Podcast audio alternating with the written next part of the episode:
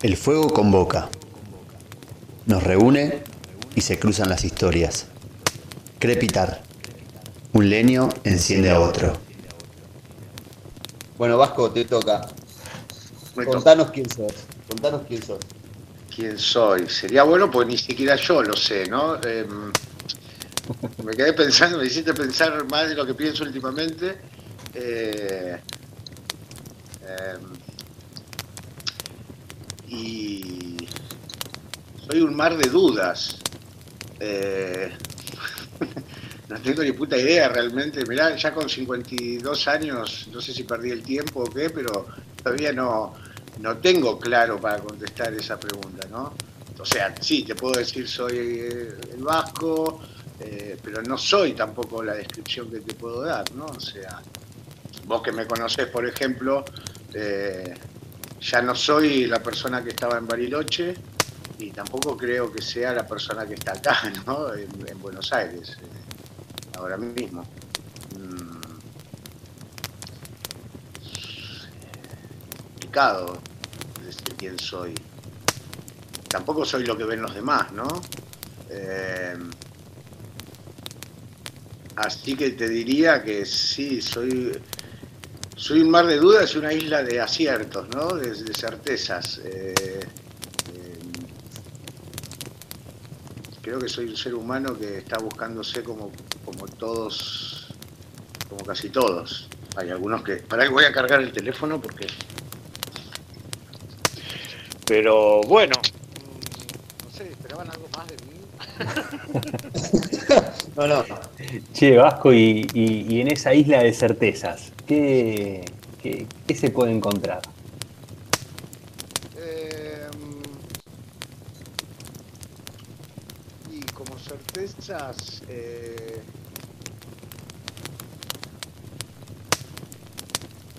soy mar de dudas, perdón. Em, no sé, creo que es, eh, a ver, bueno, si me voy a describir como una persona así más, em, no sin, filosofar tanto. Creo que soy una, una, una persona que intenta ser buena gente eh, con, los, con, los, demás. Trato de buscar el amor, pero el amor eh, con, con, los otros, ¿no? Y sobre todo, obviamente, para encontrar el amor con nosotros, eh, con esas personas precisamente que no, no te generan a simple vista mucho amor, ¿no? O sea, todavía me cuesta amar a Macri, por ejemplo, no soy kirchnerista, pero todavía me cuesta amar a Macri o a, Bullrich, ahora estoy muy politizado, politizado eh, pero trato de, o sea, creo que soy una buena persona, que mm, hay algo dentro de mí que me lleva a eh, em, eh, tratar, te lo voy a dar con un, con un ejemplo tonto, ¿no? Si tengo dos cigarrillos y me piden un cigarrillo, yo, tenga un mango, lo voy a convidar. Es, algo más fuerte que yo, ¿no? Eh,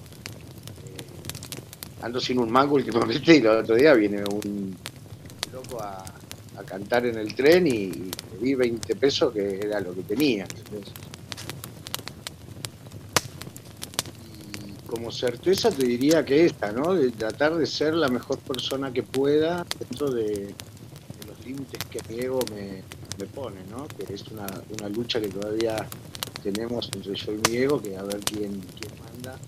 Y bueno, en los momentos candentes él es el que manda, ¿no? O sea, eh, y eso, trato de, tengo la certeza, una de las certezas que tengo es que mi ego es, es no sé si mi enemigo, pero sí es abatirme. A mí me surge nada, esto que estaba diciendo de, de que me dijiste que, no que por ella no sos el que estaba en Bariloche o, que está en Buenos Aires, no sé qué. Y a mí siempre me llama la atención, esto obviamente porque te conozco, eh, el apodo con el que nosotros te llamamos, que es Vasco, eh, ¿no será una especie de alter ego? Digo, porque ¿cuál es el inicio, cuál es el inicio de ese, de ese apodo? Bueno, eh, es, alucinante. Vamos, a, vamos por el principio. Bueno, nace en un bar, vos lo conocés, Cona Bar en Bariloche. que yo como un autista iba, me sentaba, eh, cuando yo llego a Bariloche eh, empiezo a tener dos trabajos, hasta que me, pero vivía en la casa de mis tíos, entonces no pasaba por el bar todos los días saliendo del trabajo y yo quería entrar a ese bar. Me encantan los bares, soy una persona de bar. Entonces, eh, cuando me pude emancipar, empecé a ir a ese bar. Y yo iba con mis auriculares, me sentaba en la barra, me tomaba mis cervezas y no le daba pelota a nadie, escuchaba mi propia música y con el único que hablaba era con eh, el camarero. Y con el tiempo descubrí que me habían puesto vasco, porque como con el único que hablaba yo le contaba que hacía, que había vivido 20 años en España, ta ta ta ta ta, entonces eh, para identificarme en la barra me pusieron vasco. Yo no me había enterado de, mi sobrenombre, hasta que tiempo después me entero de que eh, me habían puesto el sobrenombre, justo se da con mi primer ascensión al Frey y con toda la historia que vino después eh, con el Frey y cómo terminó yo trabajando como refugiero. ¿no?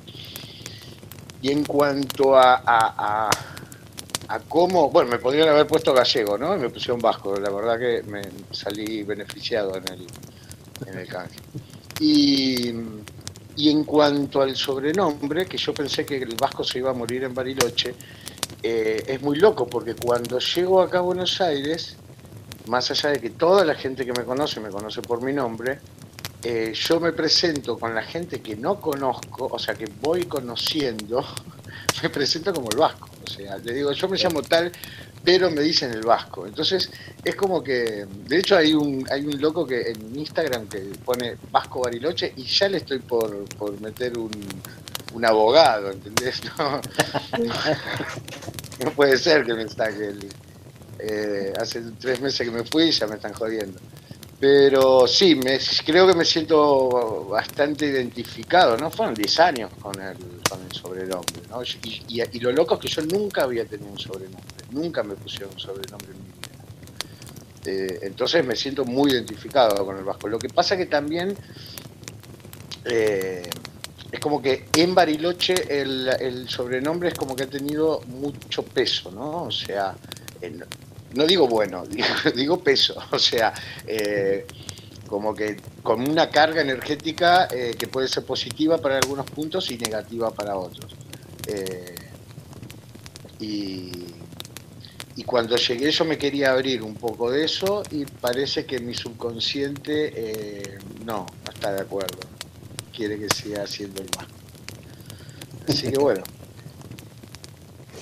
Sí, Vasco, hablas de, España, Bariloche, Buenos Aires. Eh, ¿Me contás un poco de, ese giraje? Bueno, el giraje empieza desde, la verdad es que desde, chico.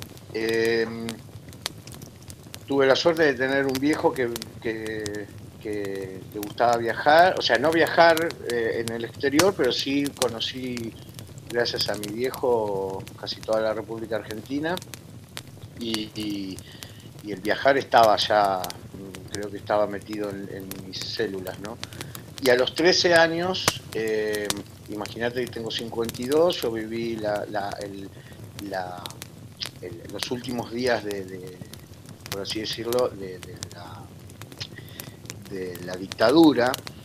Eh, yo ya con 13 años salía, me perdía en la calle, o sea, y y entonces, eh, cuando empieza a, empezar a estar la, dicta blanda, por así decirlo, ¿no? Los últimos años de la dictadura, que se podía empezar a, permitían ver ciertas cosas en la, en la televisión, empiezan a, ver series de España. Eh, te podría decir Anillos de Oro, o sea, eh, si, si, vos buscas la filmografía española Anillos de Oro, es una telenovela de, de época, pero bueno, y yo estaba enloquecido porque me encantaba cómo hablaban los, españoles y por los paisajes. Eh, entonces, a los sí, 13, 13 años, 14 años, que fue cuando se separaron mis viejos, yo a mi vieja le digo un día, le digo, mami, yo me voy a ir a, me voy a ir a España. Me dice, pero vos sos muy chiquito. Le digo, sí, sí, pero algún día me voy a ir. Pasaron los años, eh, mi adolescencia acá en Argentina, y un día conozco a una chica que me llevaba 10 años eh, y estábamos por alquilar un departamento y dijimos, bueno, ¿a dónde? Eh, estábamos buscando departamento, ta, ta, ta, y claro, como, como es siempre en este país, que tenés que juntar eh, uno, dos, tres, cuatro eh, alquileres para poder entrar en alquilar, dijimos, mira, con esta guita nos vamos a España. Y ella tenía una, una amiga allá y, nada, decidimos irnos para, para España. Y ella fue dos meses antes que yo y cuando, de hecho yo le había propuesto matrimonio, gracias a Dios que se dieron las cosas como se dieron. Eh, ella me dice, en su momento me dice que no, pero cuando yo llego a, a, España, había conocido una pendeja que estaba hermosa, en una Ciscar donde yo trabajaba, y, y cuando yo llego, ella me dice, hola negrito, vamos a casarnos, y yo le dije, no, yo vengo a separarme, le digo, a separarme y a volverme, me iba a quedar los tres meses. Eh, daba el, el, la visa y me iba a volver. Y, y nada, al final no me fui, eh, me quedé, me encantó España. Eh, era, además, imagínate en esa época, ¿no? Porque hoy está todo más globalizado, eh, pero en esa época llegar a Torremolinos y ir caminando y que te digan chocolate, chocolate, chocolate, o sea, te ofrecían en la calle porro y yo decía, no puede ser, o sea, yo de acá no me voy, ¿entendés? O sea, eh, venías de sufrir de tener porro y te señalaban por la calle porque fumabas eh, eh, y allá todo lo contrario. Y después, bueno, empecé a trabajar y al poco tiempo en realidad conocí a la que fue mi, que es mi ex mujer, eh, haber estado nueve meses, diez meses, hasta que me engancho con ella. Y en realidad mis viajes, bueno, sí, con casado viajé mucho por España. Eh, antes de, estar con ella me había intentado ir a, a, La Coruña, después a Cataluña, pero como que siempre había un imán con Torremolinos, con Málaga, y después tuve 17 años casado, siendo un padre de familia eh, relativamente normal, hasta que hago el camino de Santiago y me rompe la cabeza. No me preguntes cómo ni por qué, pero me rompió la cabeza el camino de Santiago y cuando vuelvo tomo la determinación, obviamente no fue mágico, tampoco venía yo con ciertos, como cualquier pareja de 17 años, con ciertos desniveles y ahí tomo la decisión de, divorciarme. Y ahí, bueno, imagínate que me divorcio a los 40 años eh, y, ahí empecé a viajar a full, o sea, me hice un viaje de, Málaga que llegué hasta Helsinki eh, y durmiendo en la calle, eh, pleno invierno, eh, montando cartas cartones y durmiendo en, las, en, la calle, o sea, eh, y pidiendo plata y durmiendo a veces con los mismos homeless que había en, Hamburgo, por ejemplo, o sea, teniendo que negociar con los homeless eh, para poder dormir en el sitio donde ellos dormían. Eh, y después, bueno, vuelvo a Málaga me empiezo a juntar con gente de, de, de bastante dinero y que tomaba mucha sarlanga. Eh, se puede hablar de estas cosas, ¿no? Ah, sí, Sí, sí, sí. no hay protección Libre- menor, ¿no? Libremente.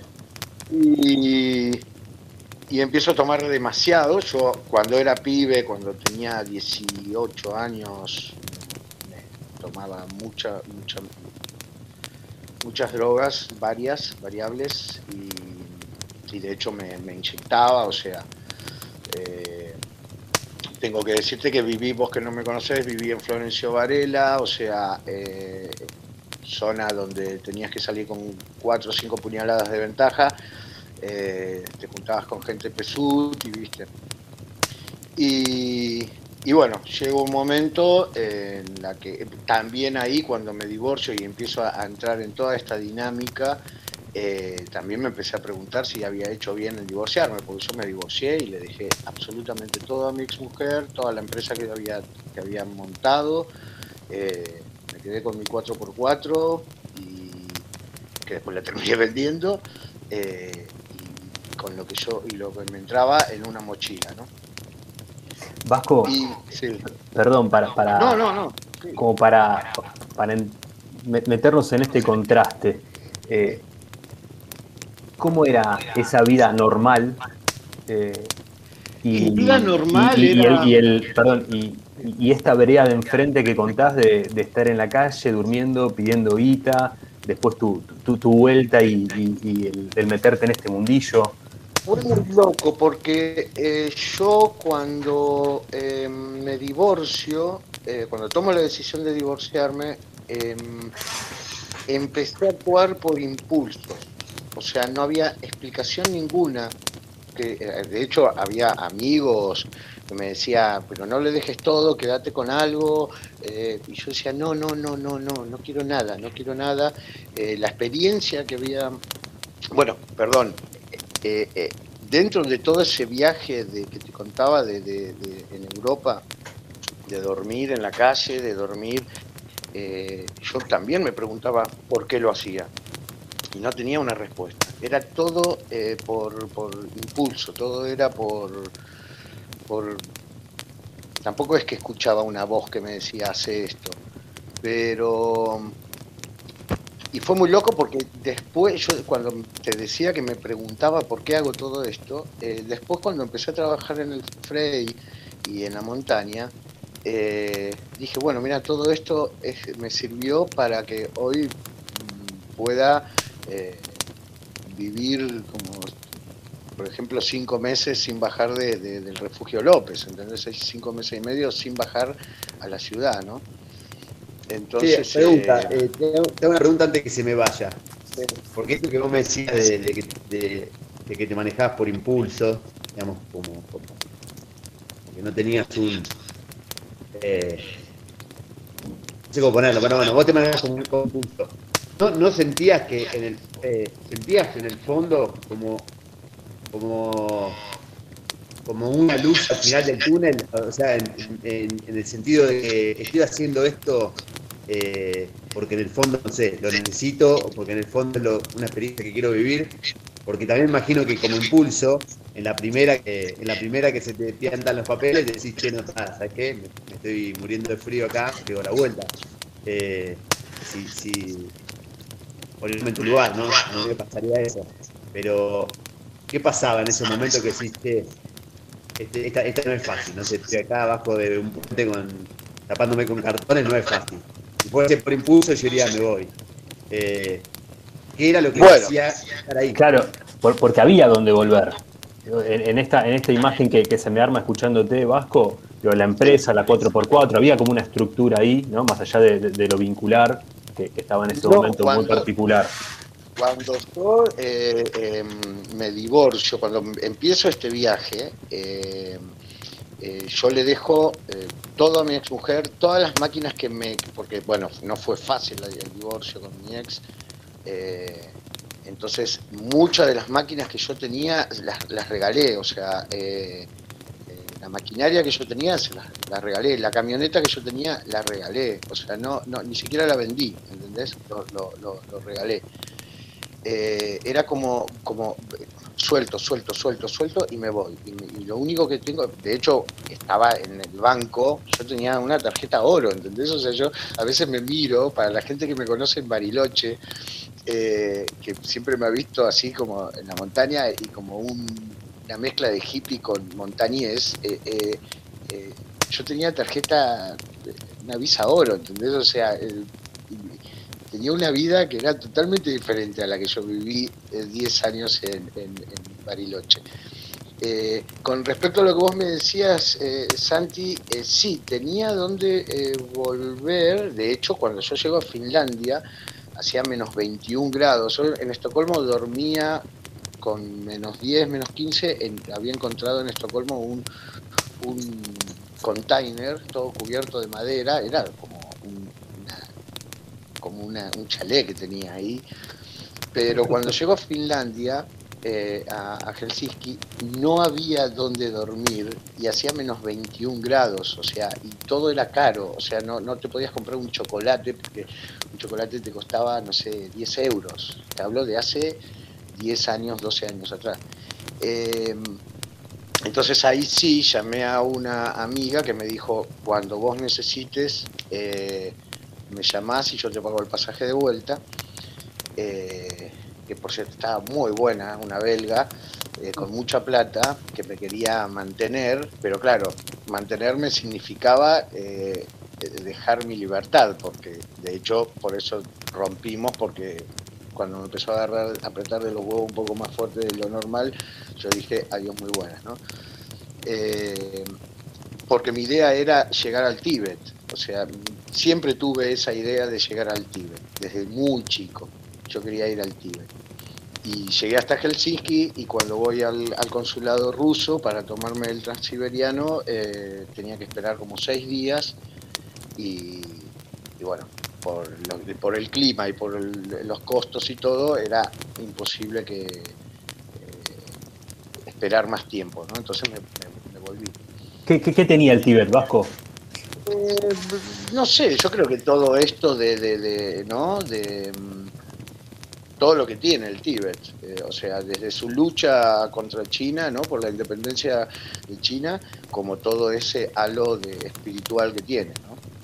Eh, y ya te diría que era, e, e, era solo llegar al Tíbet, no, no, no, no pensaba en, todo el, el, camino del medio, ¿no? que debe ser maravilloso, todo, pasar por el desierto del Gobi, o, sea, pero hoy también, después de lo que yo aprendí, porque mi tiempo en, en Bariloche fue, yo siempre le digo a mis amigos que son todos más jóvenes que yo, no desesperes por nada porque yo viví una vida, una vida entera y, plena eh, desde los 40 a los 52 que tengo, o sea, eh, totalmente otra vida. Una vida de la que estoy totalmente orgulloso y, me siento feliz. si hubiera vivido estos 10 años eh, en, mi vida, me puedo ir tranquilo, o sea, estoy, estoy hecho. ¿no? fue espectacular la vida que Em, pero sí, fue todo un... no, no, no, puedo explicarlo. O sea, eh, y todo me lleva... volviendo a lo que me decía Santi, yo no sé si pensaba que, que, lo, que lo hacía por algo o... Porque, bueno, vuelvo a repetir, ¿no? Yo me preguntaba, ¿por qué estás haciendo todo esto?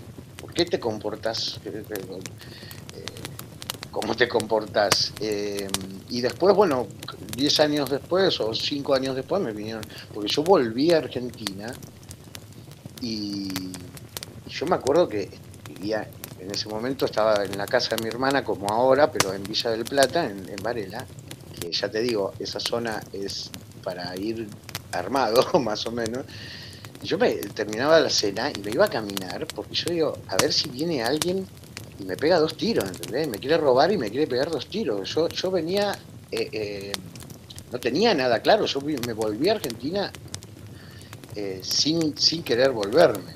No me quedaba otra que volverme a Argentina. Porque yo tampoco, volviendo a lo que vos me decías, de, que vos imaginás como que yo tenía algo a dónde volver, eh, yo me negaba a, volver a hacer otra empresa de jardinería, no quería volver a este... Había algo que tenía claro, yo no quería volver a la vida que, tenía y no, pero no sé explicarlo. De hecho, cuando yo llego a Bariloche, que conozco a, Nahuel, porque en el bar me decían, ah, ahí viene Nahuel, que él eh, sabe de jardinería, ta, ta, ta, como que todo el mundo me impulsaba a que yo volviera a tener una empresa de jardinería. Y yo no quería tener una empresa de jardinería. Ya la había tenido. No quería más eh, tener una empresa de jardinería. Eh, y, entonces, bueno, ahí en ese tiempo también yo empecé, cuando llego a Buenos Aires, eh, yo necesitaba, sentía que necesitaba romper mi cabeza. Y la manera de romper mi cabeza, ahí empecé a, tomar, cosa que yo había, en mi edad que me he metido de todo en mi vida, pero nunca había tomado con tanta...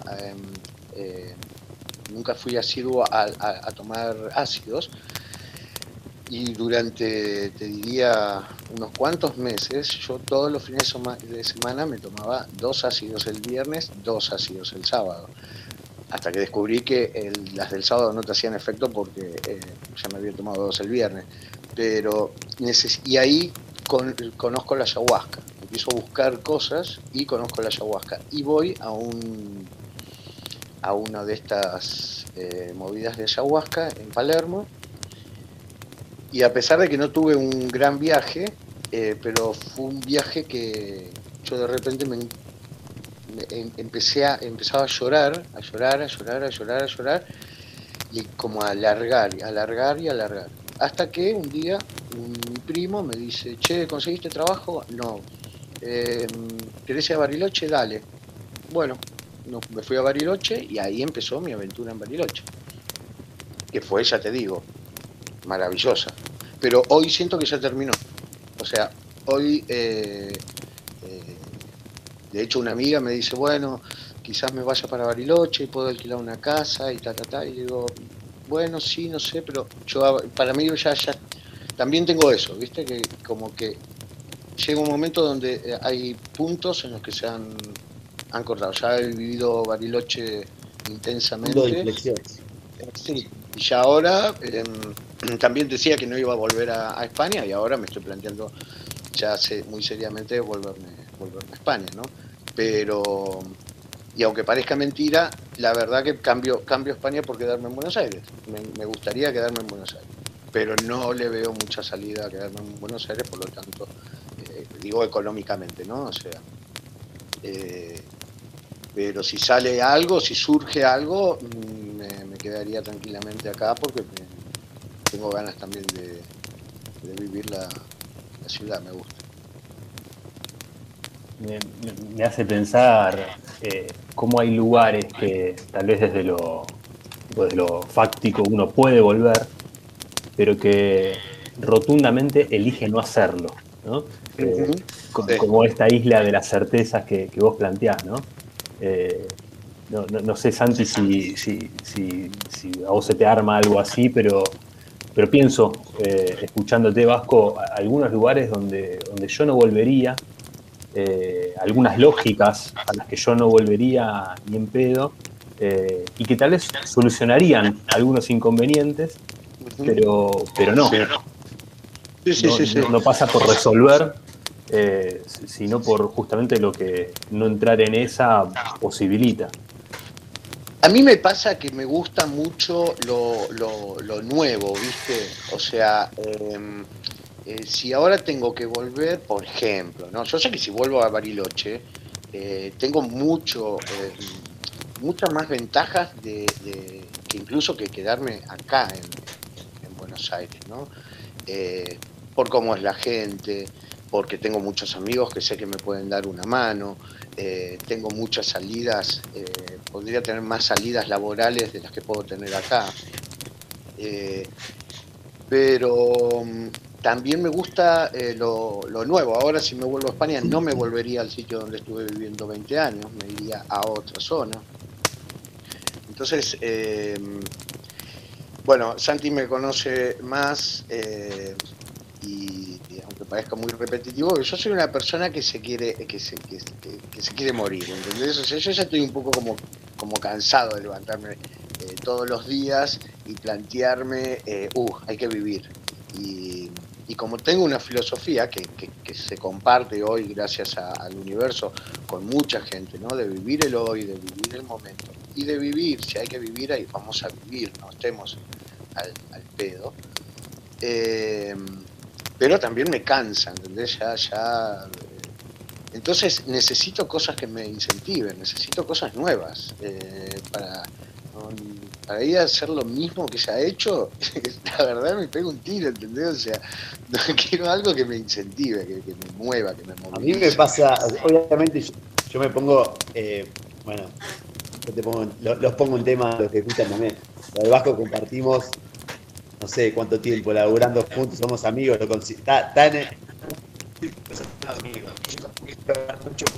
No quiero amarrar la cancha. ¿Cómo? Eh, perdón, para, no, no. No, para una charla, digamos, como yo te conozco, te conozco un montón, eh, no quiero embarrar con, con, preconceptos o información que no es la que des vos, ¿entendés? Ah, vale, vale. Pero en eso eh, me siento como muy, eh, como muy empático con vos, en eso de, bueno, de, de cuáles son los puntos de inflexión. Esto, che, bueno, esto ya no lo quiero más, pum, cambiar, esto tampoco, cambiar. Eh, a mí, en mi, en mi, en mi, en mi caso, me pasa que tengo que aprender a hacer esos puntos de inflexión un- tal vez un poco más, eh, no tan bruscos, ¿viste? Porque yo soy de... Pues se te va la mano. Ya, no, esto no lo quiero más, bueno, chao, pum, me voy a la otra. Bueno, en el medio un vacío, y eso me genera una angustia, un vacío existencial, que lo quiero, porque lo elegí, lo elegí y lo quiero. Pero bueno, decís, bueno, pará, boludo, había una forma por ahí más, más amena de llegar al mismo lugar sin patear el tablero. Este, Sí, pero sí. bueno, Sí, yo que, o sea, em, eh, a mí, por ejemplo, me está jugando también el tema de, es complicado, ya, ya les va a llegar a ustedes, ¿no? Me imagino, ustedes igual están más evolucionados, porque yo vengo de una generación bastante, eh, bastante, no sé, de mierda, por así decirlo, ¿no? O sea, somos un poco, hemos sido un poco bisagra eh, en esta historia de, Argentina, por lo, por- por lo menos, pero eh, somos un poco trogloditas. eh, entonces, eh, y es complicado sentirse joven y, estar en- dentro en, en un físico eh, que todavía es joven, pero no lo sos. O sea, eh, yo no puedo salir con gente de mi edad. La gente de mi edad está vieja. Está eh, hecha mierda, ¿entendés? O sea, y entonces es, como que es complicado. Eh, eh, así que bueno, cuando yo llegué acá a Buenos Aires, sí, llegué muy pum para arriba. Después también empecé, me empecé a ir, viste, para abajo, porque si no te salen las cosas, después empezás, pensás, bueno, si no te salen las cosas por algo es. ¿no? O sea, si no te sale el trabajo, si no te sale esto, no te sale lo otro, es por algo es. Bueno, hoy diría que no, no me han salido las cosas tan fluidas para que yo tome la determinación de volverme a, España. O sea, porque quizás no hubiera tomado esa determinación si eh, me, eh, me hubieran ido las cosas, eh, que tampoco digo, cierro la puerta de que no me vayan a salir, pero bueno, por el momento, en el presente que vivo, y sí me está saliendo los motivos por los que yo vine acá, ¿no? Arreglarme el comedero, eh, hoy tengo gafas nuevas, estas, estas son las, ah, ahora no se ve, bueno, mi hermana me regaló unas gafas, por primera vez en 10 años tengo gafas para ver que son mías. Eh, entonces, eh, ese, ese lado está fluyendo muy bien. Entonces digo, bueno, quizás todo esto fue, es para que yo tomara la determinación de irme a España. Eh, quizás tengo que ir a España por, por, por algo, o sea, no lo sé, ¿no? Eh, Che, Vasco, sí. y, y vos de, de- de pibe, ¿te imaginabas a los 52 años? Eh, no, eh, en realidad, como todo pibe, viste que los 50 años son, y más, y vuelvo a lo mismo, ¿no? O sea, eh, los 50 años de antes no eran los de ahora. Eh, yo veo gente, yo veo a mi cuñado, por ejemplo, tiene 63 años y lo veo como de 50, ¿entendés? O sea, como que la gente ha, ido eh, siendo más joven, ¿no? Con los años. No, para mí 50 años eras, eras un viejo y ya tenías que morir. O sea, yo no pensaba en, un futuro a, a- a- a 50 años. O sea, yo ya me daba por muerto esa edad. Todavía, Y- y, me, do- y me doy 10 años, ¿eh? No quiero seguir más de 10 años. Hay una. Hay una Me sorprende la gente que quiere vos. Juan, te cuento. El, el- tiene un apodo del Vasco. Aparte del Vasco, le, le decimos acá el, el cyborg. Porque el chabón El, está. el cyborg. Sí, es, viste, el cyborg es como un robot, un mitad robot, mitad humano. El chabón así, no, no, no, lo estás viendo en vivo, vos lo conocés y el chabón es inoxidable el hijo de puta. Vos lo ponés a echar un árbol y te lo hacha en una media hora. Eh, lo ponés 12 horas abajo del sol y no se pone colorado. Es, es, es, es durísimo. Es un, un desayuno, desayuno con café, con café, cigarrillo y. y... Che, Vasco, y, y jugame en, en, esta. Mm. Si, si, se encuentra el, el, Edgardo, que es tu nombre de, de, pila, de 17, 18 años, que quería ir a España, que quería la aventura, el Tíbet. Eh, y no, si, si, ese pibe se encuentra con vos hoy, ¿de, qué se sorprendería? Eh, no, mira, qué loco, eh, muy buena la pregunta. No creo que se sorprenda. Eh, creo que se sentiría... Mm, eh, claro, si él me ve a mí, eh, creo que se sentiría bastante, bastante contento. Eh, ¿No? Como diciendo, bueno, sí, lo, hiciste. lo seguramente yo, o sea, yo no he hecho muchas cosas en mi vida porque soy bastante perfeccionista, pero ese perfeccionismo, en vez de llevarlo a la práctica, me anuló en muchas, en muchas situaciones, ¿no? en muchas cuestiones.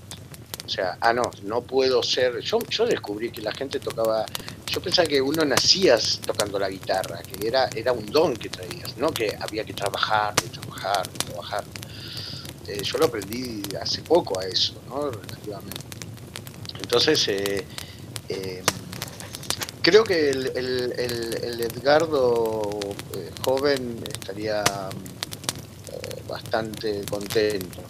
Eh, porque yo, en, definitiva, yo estoy, estoy bastante contento con mi, con mi vida.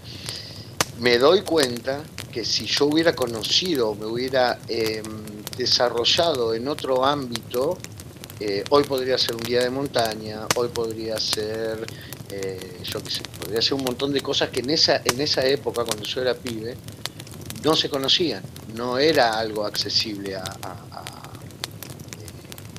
bueno, con Santi tenemos amigos que tienen, bueno, ahora ya están más grandecitos, pero con veinte y pico de años son instructores de, esquí.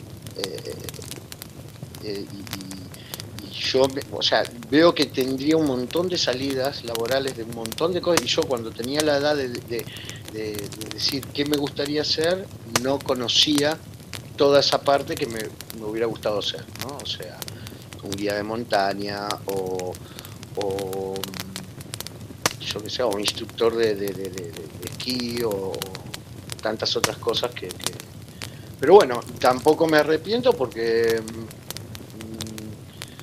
eh, no... Sí hay algo que tengo muy claro que no vale de nada todo lo que ha pasado en mi vida pasó por algo. Y, para, y en definitiva para ser esta persona que, como volviendo a la pregunta original, no tengo ni puta idea de quién soy, pero no, eh, no estoy a disgusto con, con la persona que soy.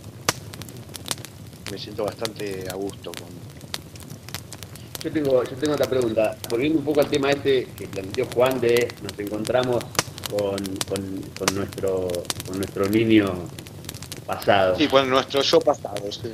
Sí, un yo pasado. ¿Cuál sería? Me quedé pensando mientras vos hablabas y dije, a ver qué, piensan los chicos. Eh, ¿Cuáles son, eh, cuál es ese lugar, un lugar de la infancia donde vos decís, donde, que vos recuerdes, que yo recuerdo, ahora digo el mío, no sé, pero que lleve, que, que, que, que se traduzca en esto, como en una especie de seguridad donde uno decía, bueno, mi casa es esta, mi lugar es este. Eh, no sé si a mí me pasaba, no sé, estando en mi casa, la que yo vivía en, Caballito, en Miró y Ramón Falcón, que había, eh, o sea, el cuarto de esa casa era para cuando yo era pibe, que hoy lo veo y digo, nada más lejano de la realidad, pero me transmitía ese lugar de, bueno, esta es mi casa, acá vivo yo y acá soy yo y acá estoy como sano y salvo, digamos, ¿no? Esta, es mi casa. Eh, Hoy eso lo veo y a la distancia parece años luz, es años luz, eh, pero más allá de los años es años luz. de mi propia percepción. Digo, mirá, yo que sé lo que pensaba ahí. ¿Cuál es ese lugar que tienen ustedes en la memoria que dicen, che, mira, acá es donde yo estaba eh, entero y, acá?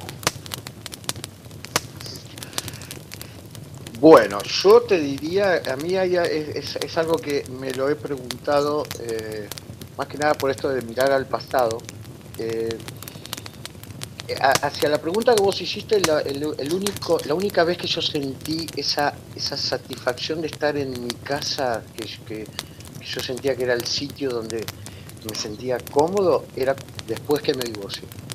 De las pocas visitas que hice a la casa que yo vivía, que era mi casa, que yo tenía mi familia, eh, de las pocas veces que volví a visitar a mi hijo, eh, de sentarme y decir, Dios, es, es, es, es mi casa, es mi, es mi sitio.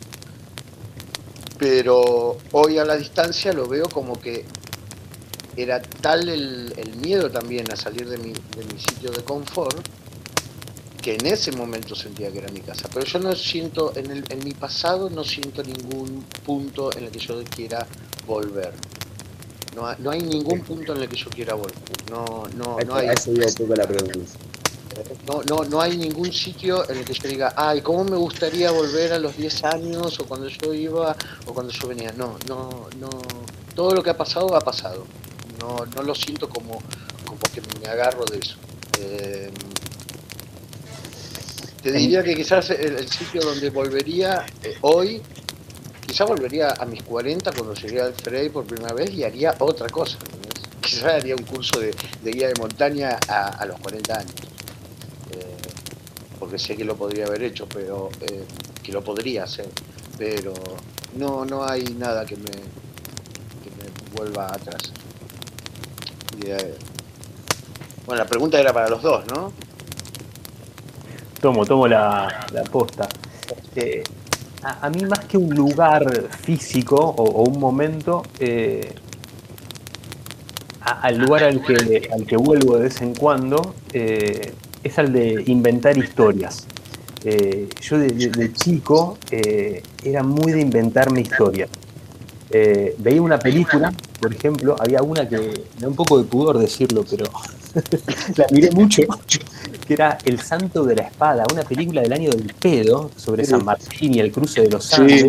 Sí, sí, el año del pedo, no sé, debe ser del 60, del 50, 60, no sé de qué año es esa película y yo recreaba las grandes batallas en, un jardín de invierno que tenía en, mi casa.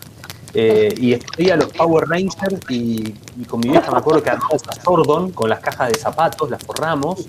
Eh, y, era armar historias porque para mí era un refugio eh, el inventar historias. En, alguna medida, y me sigue pasando, a, eso es a lo que vuelvo, ¿no? No, es que sigo jugando con los muñequitos o, forrando cajas de zapatos, pero a lo que vuelvo es el, inventar historias como un refugio frente a, lo que no me conforma o a lo que me disgusta de, la realidad. De la realidad, claro. Eh, y, me funciona eso. Me funciona, me divierte. La de volver a ese punto, ¿no? O sea, cada día podés hacerte una historia.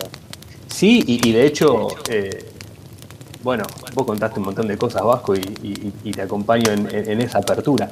Eh, a los 33 años hay veces que voy en bicicleta al laburo o caminando por la calle y digo, ponele, y si yo fuera, no sé, Scaloni, el técnico de la selección, y me armo una conferencia de prensa.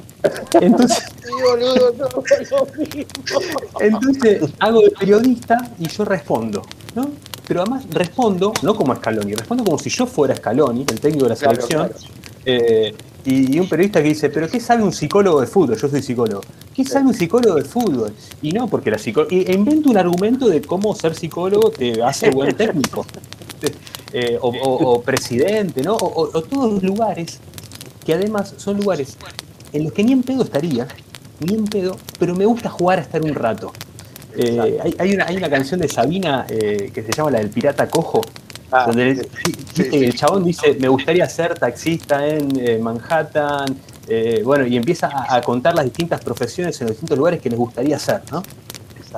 Y a mí me pasa un poco eso. Y el juego es la posibilidad de, por un rato, ser el técnico de la selección, eh, eh, un escritor reconocido, presidente, no sé. todos lugares. Yo, juego mucho a eso eh, cada, cada noche cuando me acuesto. Bueno, si tuviera, me pongo a pensar, ¿no? Si tuviera poderes, ¿qué poder quisiera? Y digo, bueno, me gustaría, no sé si vieron esa película que el loco, Jump, que el loco puede moverse de un sitio al otro eh, y, ir ah, que quiera, ¿no? O sea, que de hecho agarra a uno y lo mete dentro de una, de, una bóveda de un banco.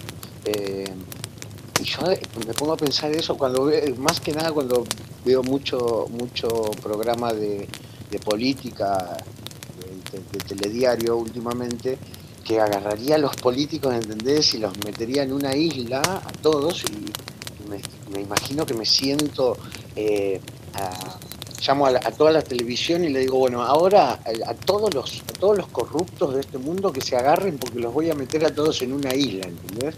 Eh, y, pienso en eso. ¿y, cómo? y después me pongo a, pensar, bueno, ¿a, quién ¿a quién metería? ¿Solamente a los políticos? ¿Metería a los ladrones, a los violadores? Eh, ¿a, qué, ¿A qué ladrón metería? ¿Al que roba una, una gallina por comer? Bueno, entonces me empiezo a hacer toda una historia, ¿no? Y así me duermo, me termino durmiendo, ¿no? En algún momento me duermo. Es que me parece que, estas historias que, una vez se arman te devuelven un poco de posibilidad eh, frente a aquello a lo que estás un poco más a la intemperie. Sí. Eh, a mí me pasa un poco eso. Bueno, acá, acá puedo hacer un poco más. Sí, yo creo que es como que es eh, salir a jugar un rato al patio eh, y a mí me ha pasado de, mira, te, digo, cuando yo me fui a España, cuando era pibe todavía, cuando apenas me fui a España, yo pensaba en la posibilidad de que después se me, se me, lamentablemente o no, yo ya, viste, me alegro cuando la gente se muere, porque creo que vuelven a, vuelven a casa en realidad, ¿no?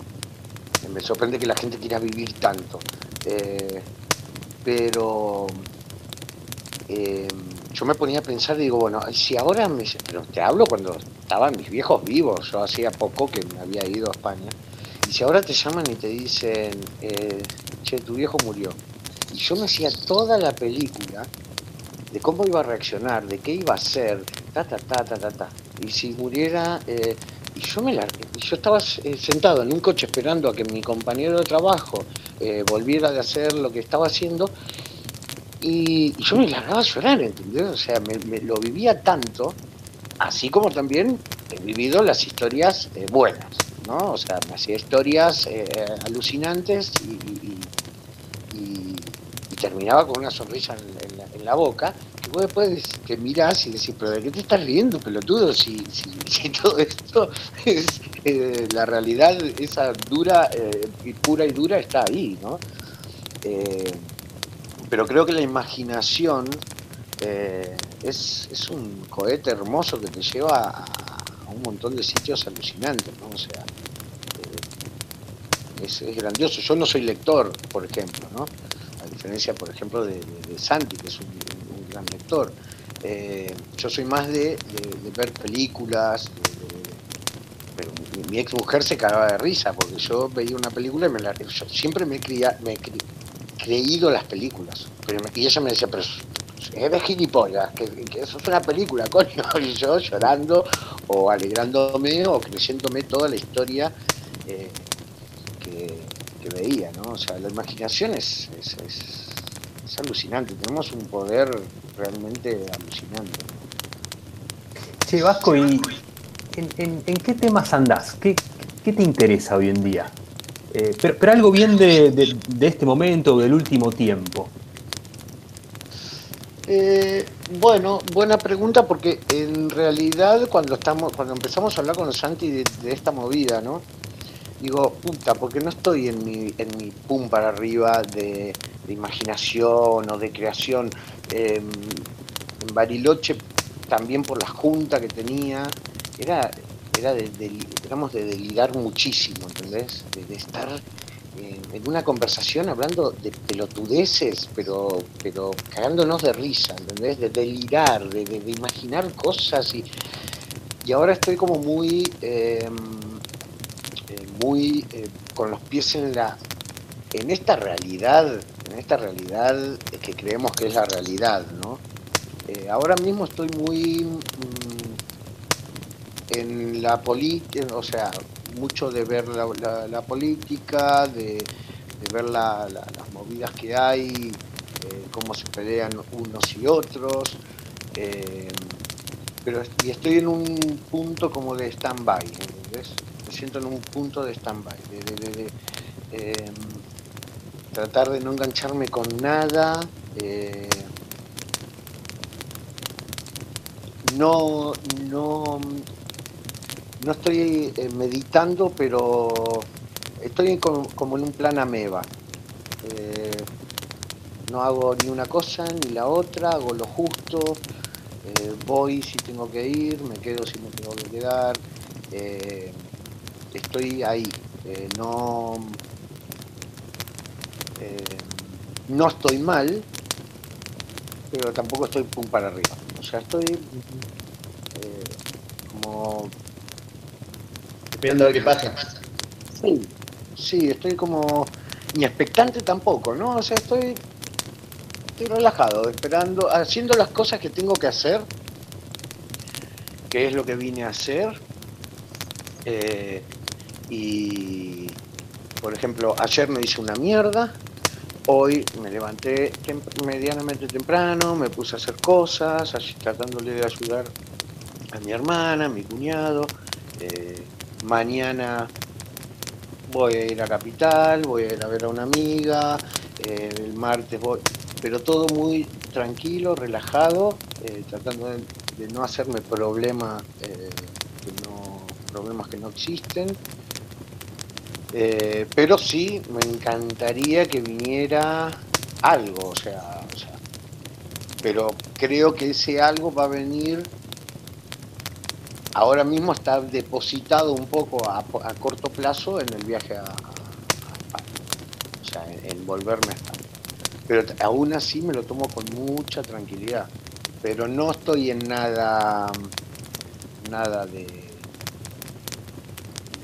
No, a tu pregunta me imagino que iba, bueno, ahora estás interesado en algo, eh, no, y más en el momento que estamos viviendo, que es un momento eh, bastante raro, ¿no? Tiene ahí un poco a... Cuando llegué, llegué un poco así medio revoltoso, siempre he sido revoltoso y siempre voy a ser revoltoso, eh, pero al llegar acá a, Buenos Aires también me di cuenta de que esto del coronavirus, más allá de que yo soy un conspiranoico, o sea, me hago cargo, creo todas las conspiraciones que hay, eh, creo que nada de esto es normal, eh, pero sí creo que, hay una realidad, que, hay que cuidarse por el otro, porque hay gente que quiere vivir, yo no, pero hay gente que quiere vivir, entonces respetemos a esa gente, cuidémosla eh, y salgamos de esta mierda de una puta vez, que se vacune todo el mundo, así salir, empecemos a, a, un puto recital, coño, o sea, eh, vamos a drogarnos a la calle, porque ya no, no se puede vivir así. No, no, no abrazándote con el otro, no dándote un, beso con el otro, o sea, con el otro, y cuando digo el otro es con el otro, o sea, con, con el kiosquero. Con uno que no conocés, con uno que no conocés. ¿Eh? Con uno que no tenés tanta confianza. Claro, claro. Ahora es como que. La gente se da el puño. Vos fijate qué significativo. La gente se da el puño, se saluda con el puño. Es muy loco muy loco como todo, porque también es verdad que con esto, con esto de la no me acuerdo, no, no, no, es pensamiento mío, pero el escuché el año pasado y dije, ah, eh, con esto del, del encierro y de la posibilidad que se abrió, por ejemplo, esto que estamos haciendo ahora, a mí me encantaría, nos encantaría estar haciéndolo en vivo alrededor de un fuego. o De un fuego, claro. Eh, que igualmente es posible, porque bueno, mirá, esto es una herramienta. Hoy ustedes están en Buenos Aires, nos separan no sé cuántos kilómetros, en otro momento está impensado, impensado. Eh, y bueno, y cómo también cómo cobra, cómo cobra el valor, cómo cobras un peso gigante eh, el acto de presencia, el acto de presencia con alguien. Y bueno, ¿de qué? Juntamos una hora a hablar por celular. Es un acto de presencia. Antes Exacto. también estaba como muy, muy regalado esto de, che, bueno, nos vemos siempre o no sé qué. Eh, hoy decís, che, me junto a tomar un, un mate con un amigo. Bueno, es un acto de conciencia, decir, sí, voy. Eh, Sí, sí, sí. Sí, eh, nada, sí tiene sus pros y sus contras, toda balanza. esta situación, ¿no? Toda esta situación tiene sus pros y sus contras que, mm, que bueno, después está en cada uno eh, darnos cuenta que sacamos en claro de todo esto, ¿no? Igual. Sí, sí, Igual es. yo creo que Bill, Bill Gates es, es el culpable.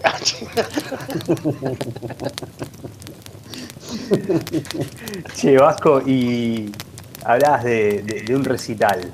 Eh, te- tenés el poder de, de armar un recital donde quieras y con la banda o artista que elijas. Eh, te escucho. Uf, el lugar eh, y va, eh, es muy típico si querés. Bueno, no, va- va- va- ¿dónde? ¿Dónde lo querés? ¿En cualquier parte del mundo o lo hacemos en Argentina para...? El- el- elegí- elegís vos todo. Yo lo haría en Ibiza, no conozco Ibiza, después de 20 años en España no conozco Ibiza, y yo lo haría en Ibiza, eh, pero con muchos argentinos, ¿entendés? O sea, eh, porque por algo se enamoran todos los músicos de este mundo, se enamoran de, los argentinos. Eh, con muchos argentinos y con música electrónica. ¿Cómo es este este grupo? Vos ayudame, Santi, que vos sabés, este que sale en la película, esta película inglesa, eh, el, el- el alemán me tiene mal a mí ya, me olvido de las cosas. Eh, ah, bueno, no me voy a acordar. Eh, esta que sale, que sale, que el loco se mete en el, en el, en el, en el inodoro, ¿cómo es? ¿Y la peli es inglesa? Que, hay dos películas, eh, los, versi- los... Ah, bueno, ¿eh? Sí, película. Esa, esa que empieza, esa, esa de electrónica, no Sí, me acuerdo. la banda. Born, Born, Vamos a eh, Born y algo, bueno. Empezaría con ese tema así, muy para arriba, ¿entendés? Todo el mundo drogado, feliz, con drogas sintéticas y porro. Nada de, nada de cocaína, porque la cocaína es una mierda. Chicos, la cocaína es una mierda. Pero sí con ácidos y con, con MDMA y con porro y todo el mundo amándose y queriéndose y bailando. Sí, Muy bien. Muy bien. no más rock and roll. Vasco, ¿hay algún tema sobre el que te gustaría charlar? No, ya hemos hablado de todo, va, no sé, eh, eh, porque había un tema, eh, había, yo sabía que en el, eh, había dos, dos, re- dos requisitos, que era uno la pregunta original, que se, me había olvidado. Sí, me en realidad, acordé en realidad yo te cuento, la, la idea es así, como esto es un fogón y estamos escuchando el crepitar del fuego atrás nuestro, Sí. Es la alegoría de que el invitado arroja un leño al fuego, al fuego. ese leño tiene forma de cualquier cosa, o sea, ni siquiera un tema, boludo, o sea, vos podés decir, tiene forma de... Tiene Uy, forma no de. importa. Lo primero que se te venga a la cabeza, pensá- pen- es un juego, pensémoslo así. Después, después le buscamos el significado. Cuando yo te diga tres, vos tenés que decir lo primero que se te venga a la cabeza, lo tirás al fuego. Uy, boludo, no me hagas esas cosas, soy, soy, soy, soy muy canceriano, ¿entendés? No, va, no sé si canceriano, pero soy muy, muy de que no puedo, me cuesta mucho largar cosas así porque tengo que estar drogado y no, es- no es el caso, ¿entendés? Si hubiera tenido un porrito, La idea, la idea si no es hubiera tenido un picarte. porrito te marco cualquiera, pero No, la idea no es picarte, era un tema para arrojar. Pero no tiene que ser ni siquiera un tema, puede ser cualquier cosa. El otro día, eh, en la primera charla, el otro pibe dijo eh, ajedrez. Bueno, hablamos del ajedrez. El otro Uh. día salió cualquier cosa. Puede ser lo que vos quieras. Si lo tenés, y si no, ya fue. Me cagaste porque amo el ajedrez. bueno, vos ya lo sabés, amo el ajedrez. No, pero el ajedrez ya fue, ya está, ya está quemado ese. Ya está quemado, sí. Eh. ya, ya, picamos el boleto. Ah, no sé, che. No sé, boludo, me, pone, me, cuesta tanto, soy tan cuadrado. Eh, soy muy cuadrado, boludo. Yo eh, eh, me doy cuenta que soy muy cuadrado. Me, me pongo a pensar digo, sé creativo, digo, ahora, ahora que te vas a España, sé creativo, a ver si llevas una idea para España o, traes una idea de, encontrás una idea de España para traerla acá a Argentina. Y me doy cuenta que soy tan cuadrado. Eh, no sé, estoy tan metido en, la, en, todos los temas políticos ahora, boludo, que no quiero, no quiero sacar un tema de eso porque es amargante, ¿entendés? Eh, y el, otro tema que me fascina son las drogas, boludo, no sé. La marihuana. ahora va a salir una ley nueva que va a, va a, posibilitar la producción de, cáñamo en Argentina a nivel industrial. Me parece interesante que, seamos no pioneros, pero sí que la gente pueda empezar a, tomar la marihuana como bueno ya fue sacada de, fue sacada como droga de, la, la OMG o no sé de dónde cojones de esos que manejan las ideas de la gente eh, amo la marihuana creo que tendríamos que todos fumar si fumáramos no habría guerras nos amaríamos todos Vos imaginate, estás en la guerra y te dicen, soldado, ataque a ese, mátelo. No, está fumado y te dicen, no, anda vos, coronel. Coronel, no, paz y amor. Claro, por eso la prohíben, por eso la prohíben la marihuana, es amor. En cambio, ¿qué encontrás? En todos lados. vas, vas al Chaltén en pleno invierno ¿Y qué droga conseguís? Cocaína. Y vos decís, ¿cómo cojones llega la cocaína de Colombia al Chaltén en pleno invierno? Ah, amigo, pero llega. Bueno, sí, ya sabemos cómo llega. Llega gracias a la gendarmería, a la policía y a todos esos. Eh, y marihuana no, marihuana no llega, hay que cultivarla. Che, Vasco, si, si la marihuana es amor, ¿la cocaína es? creo que todo lo contrario. Eso es, la cocaína es odio. Vos, vos fijate, va, yo por lo menos por la experiencia que tengo, vos imaginate que toda la gente que toma cocaína, eh, y más que se toma de la mala, están todos, son todos sacados, son todos gente que se pone agresiva. Mirá que soy un gran consumidor y ya, ya bueno, no consumo, ¿no? Pero, eh, pero mi, mi religión me prohíbe decir que no, o sea que como todavía nadie me ha convidado, eh, pero pero no es una droga que yo eh, recomiendo. O sea, creo que es, no sé si prohibir, porque yo creo que prohibir está mal en este mundo, ¿viste? Esto de, la prohibición. Cada uno tiene que hacerse cargo de que eh, si de que hagas lo que hagas, eh, porque yo, yo, yo he tomado mucha y me he dado cuenta y me doy cuenta cuando se me va la mano. Y entonces está en mí decir, bueno, basta eh, que la gente no tiene la posibilidad, sí, obviamente. Eh, no lo tengo con el cigarrillo, por ejemplo.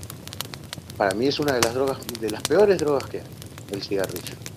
Tiene 2.500 químicos y, y, está permitida. Tiene arsénico, tiene plomo, tiene cosas que vos decís, ¿cómo puede ser que esto sea legal? ¿Cómo puede ser que esto sea legal? Y es legal.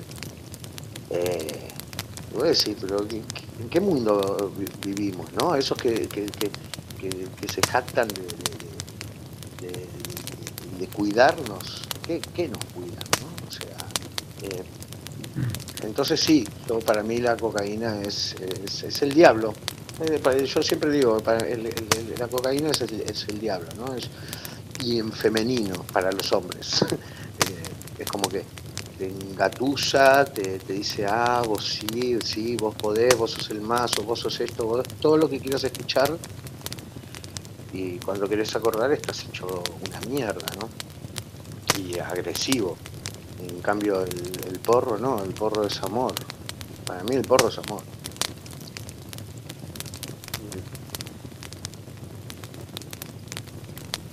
Bueno, ¿se quedaron callados o se cortó la comunicación? Ah, che. No, no.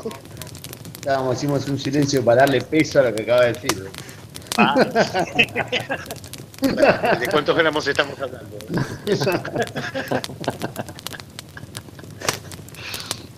Eh, me queda una cosa que quedó dando, me quedó dando vueltas un poco de la charla y ya puedo contestarlo o no, pero me quedaron como, como escenas, imágenes. Yo pienso mucho como en imágenes, pero me quedaban imágenes de, de cuando me dijiste que, te- que, que- que tu objetivo era ir a Nepal, o a, Tí- a Tíbet, no Nepal, a Tíbet, porque Primero cantaste mucho la historia esta de que estaban, o sea, de, de su liberación de China o su pelea contra China, y después la parte espiritual.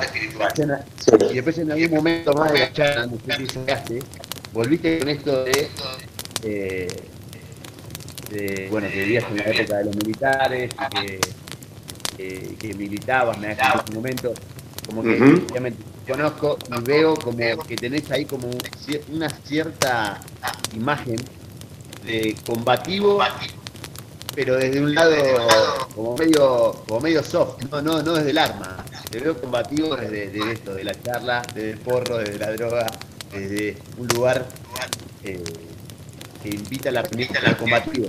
combativo. Sí, ¿Cómo te, cómo te Eh, a ver, cuando yo era pibe, que, que estaba tomando muchas, muchas drogas pesadas, eh, a mí quien me saca de, de- de la droga, eh, va, me saca, me saca momentáneamente, es mi hermana. Porque me invita a eh, una reunión en el Partido Comunista Revolucionario. eh, y, de repente yo me encuentro con que estoy con el presidente del partido o lo que sea y, veo que la gente se, se ayuda, se, ¿no? O sea, y daban pelea, eh, daban, bueno, de hecho mi, mi, mi cuñado, mi hermana militan en este partido todavía. Eh, y yo estoy, o sea, en su momento yo estaba de acuerdo. Hay que hacer la revolución porque la revolución no es eh, lo que plantea el partido, es no, no, eh, no las armas porque sí, sino porque el mismo, que está pasando en Colombia, ¿no? En Colombia sale la gente a luchar, ¿o qué pasó en Chile? Eh, la gente sale a luchar, sale a pelear y obviamente el Estado te manda a, su brazo armado para castigarte y para eh, eh, decirte no, no lo hagas, ¿no? Porque si no te dejamos ciego como en Chile o si no te matamos como en Colombia. Eh, hoy, por mi filosofía de vida, sigo siendo, como decía antes, ¿no? revoltoso, sigo pensando que hay que cambiar, pero hoy también entro en discusión con, con- la gente de ese mismo partido porque eh, hay cosas que también no, ellos no están de acuerdo con las que yo sí estoy de acuerdo, que es con la libertad, la, libertad de elección. Todos estamos, somos libres de, de hacer lo que querramos con nuestra vida, incluso de, matarnos, ¿no? O sea, de... no, vos ponete a pensar que hay pocos países en el mundo que permiten la eutanasia. Eh, yo creo que eso es algo que cada uno es libre de decidir eh, cómo quiere morir, cuándo quiere morir. No digo del suicidio, hablo de la eutanasia, ¿no? Eh, después, incluso del suicidio, después cada uno pagará el karma que tenga que pagar. Por, mis creencias, yo creo que después volvemos y, cargamos con nuestro karma. Pero sí, ahí, ahí hay una, lo que vos decías, Santi, eh, hay una, hay como un Mr. un Mr. High y un Jekyll, ¿no? O sea, eh, a veces me sale ese de que sale, quiere salir a romper todo, ¿entendés? Y por otro lado dice, eh, tranquilo, eh, paz y amor, ¿no?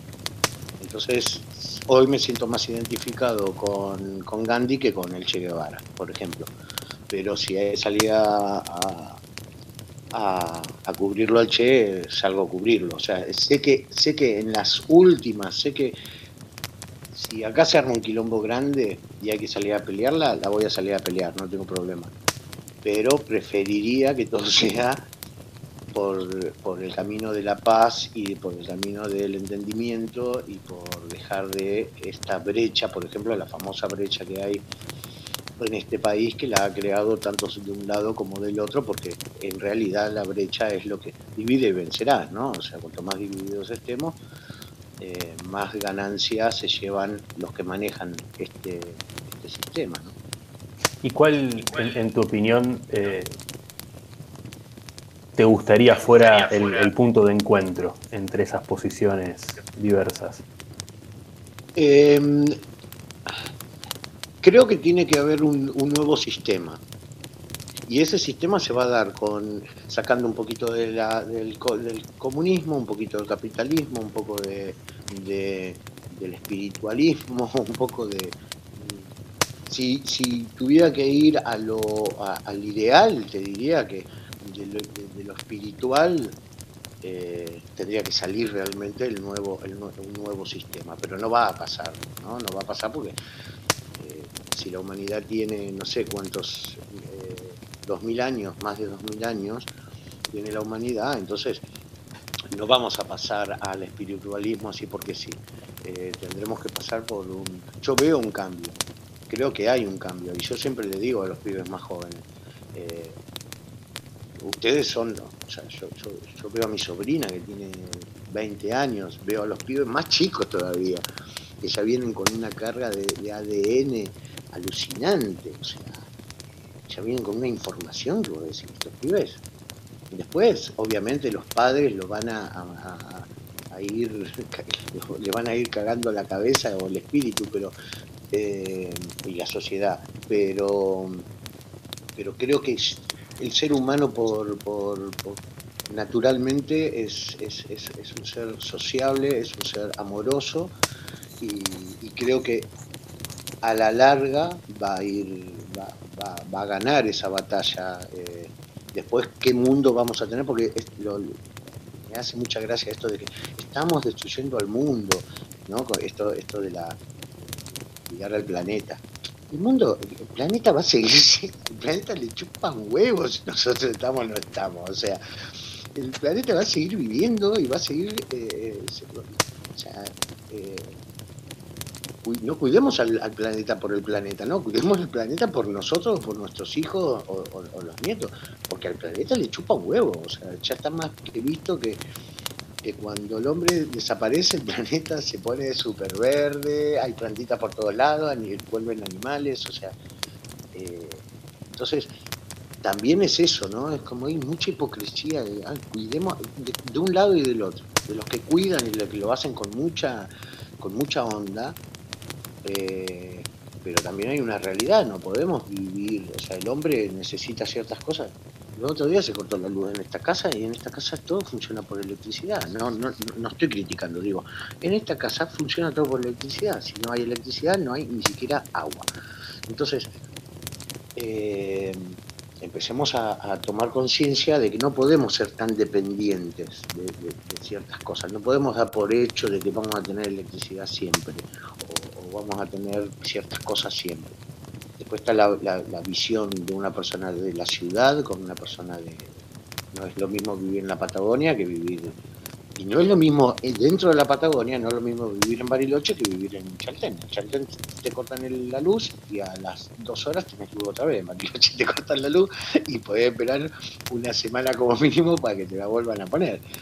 Eh, no sé, el ideal creo que es para, para, hacer, para hacer una transición a toda esta mierda que estamos viviendo, eh, creo que sería agarrar un poco de, todos lados, ¿no? Un poco de, del capitalismo, un poco del socialismo o del comunismo, que tampoco nunca se llegó a ver. No hay ningún país que haya sido socialista realmente. O sea, alguien dijo en, Facebook eh, que todo el mundo tiene, eh, nadie quiere el socialismo o el comunismo, pero nunca se ha vivido el comunismo ni el socialismo. O sea, no, no es ni China, ni es, ni es la Unión Soviética, ni es Cuba. O sea, nunca se ha vivido en un comunismo o en un socialismo real. Pero, pero todos quieren el comunismo. O sea, nos está haciendo mierda. Pero bueno, ¿qué le vamos a hacer? Tengo una, una última, Vasco.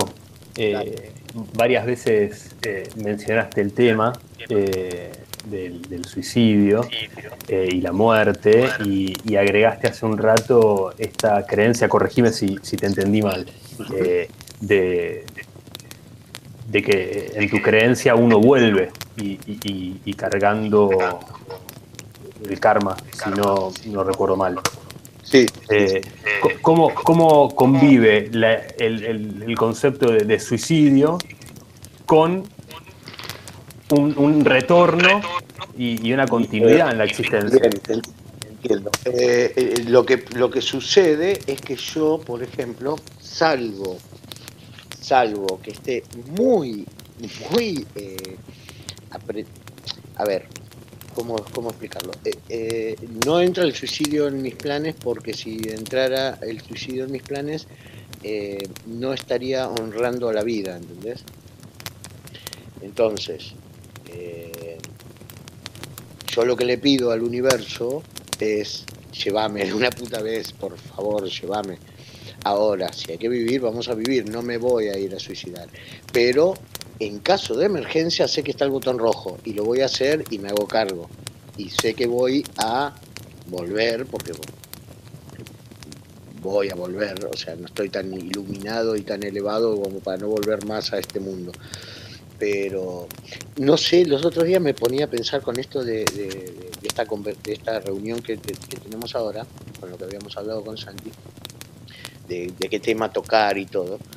Yo decía, eh, quién se le ocurrió, no? O sea, a alguien se le ocurrió inventar este mundo y que y, ponernos a todos acá. somos como semillitas que crecemos y plantitas que crecemos eh, y, creemos que somos el centro del, universo y no somos más que una, ni siquiera somos una una pizquita de arena en, en la playa, o sea, no somos no somos nada y somos todo al mismo tiempo, ¿no?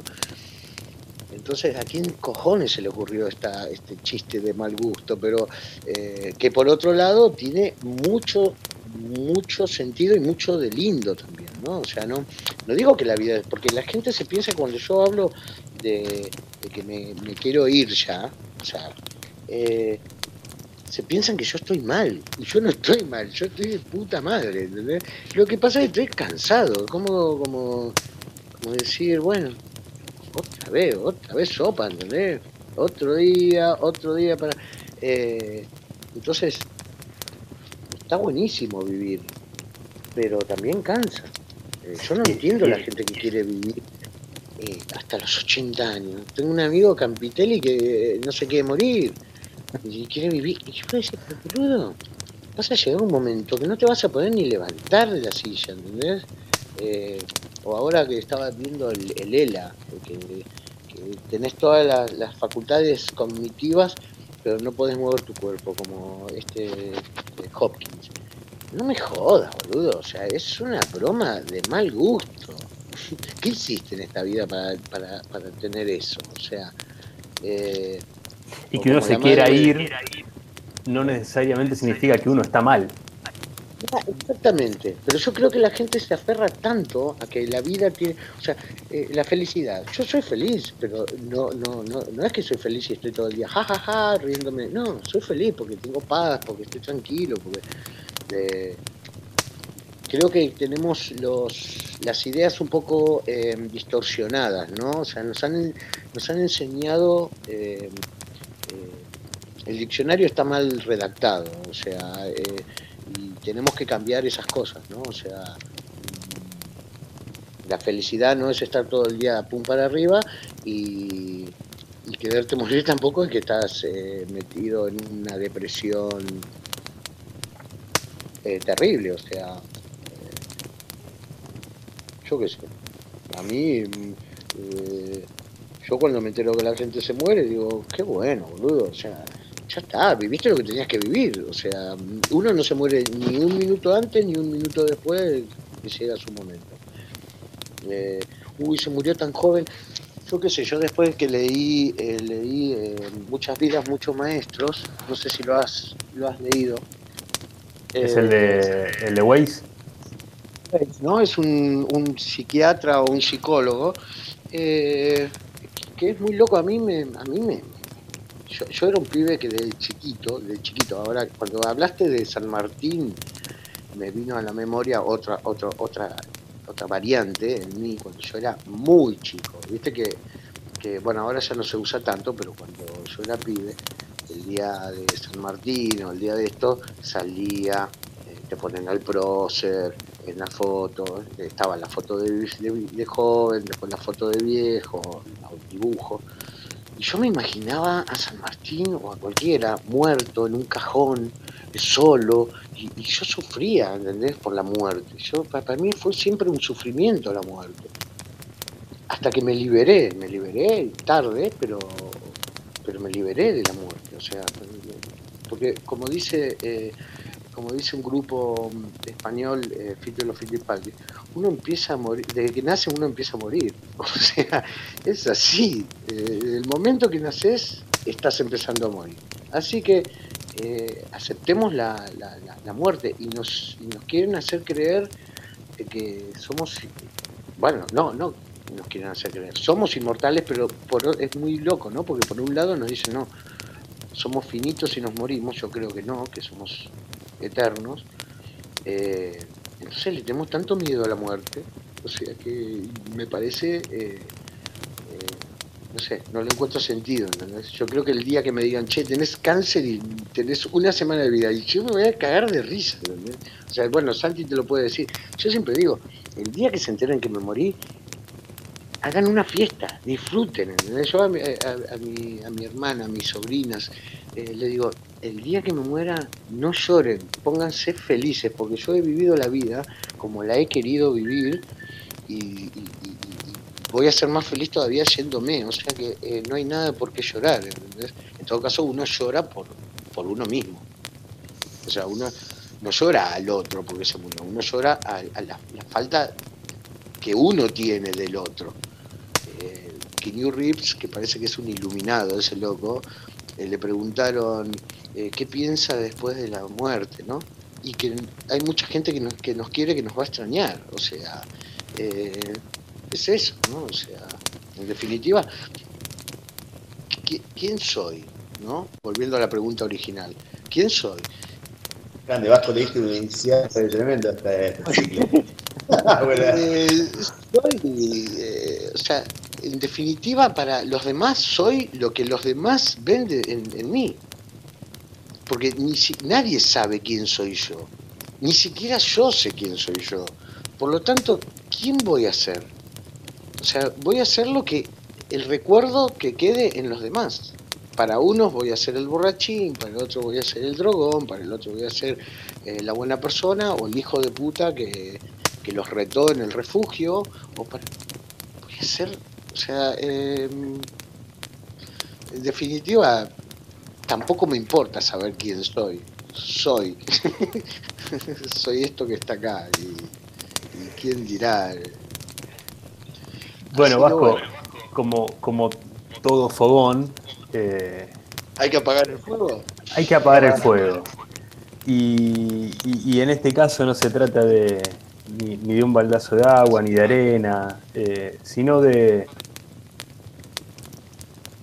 alguna palabra, alguna idea, frase, comentario, fuego, lo que vos quieras.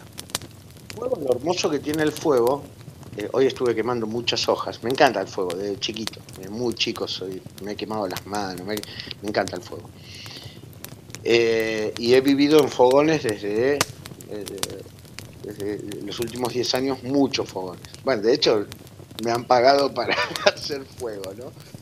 Eh, eh, el fuego lo lindo que tiene es que vos lo ves y parece que se apagó sin que sin echarle agua, aunque le eches agua inclusive. y al otro día le tirás dos ramitas, un papelito, y todavía el calor está ahí, todavía se enciende, ¿no? Entonces, eh, esto no es apagar un fuego, sino que no, no, no es un adiós, es un hasta luego, ¿no? O sea que, eh, nada, ¿qué, te puedo decir? Vivamos, vivamos, y seamos conscientes de la, de la puta vida. Eh, ya que hay que vivir, vivamos, ¿no? O sea, ¿para qué vamos a estar al pedo? O sea, vivamos, disfrutemos, hagamos lo que cojones queramos, seamos protagonistas de nuestra película. Listo. Sin hacerle mal a nadie, ¿no? Sin cagarle la vida a nadie, al contrario, haciéndole el bien. Cuanto más bien hagamos a los demás, mejor vamos a estar nosotros mismos. Hasta luego entonces. Hasta